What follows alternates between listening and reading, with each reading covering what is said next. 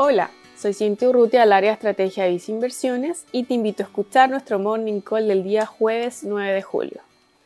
Una negativa jornada se registró este miércoles en la Bolsa de Santiago, el cual marcó una caída de 1,7% llegando a 4.186 puntos. Entre las acciones que registraron mayores caídas en la jornada, destaca ILC con menos 4,5%, Ripley con menos 4,2%, e Itaucor Banca con menos 3,8%. Retroceso que se observó en medio de una jornada de votaciones frente al proyecto de ley que facultaría el retiro, de forma voluntaria, de hasta el 10% de los fondos acumulados en la cuenta de capitalización individual, mitigando así los efectos negativos de la crisis sanitaria.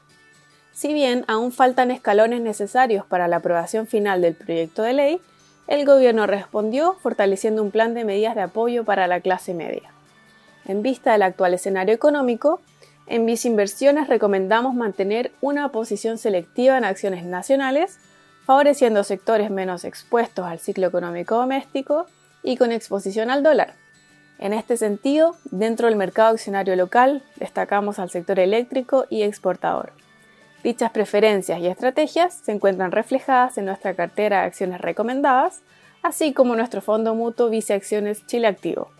Finalmente, si quieres saber más sobre nuestras recomendaciones, te invitamos a visitar nuestra página web viceinversiones.cl o contactando directamente a tu ejecutivo de inversión.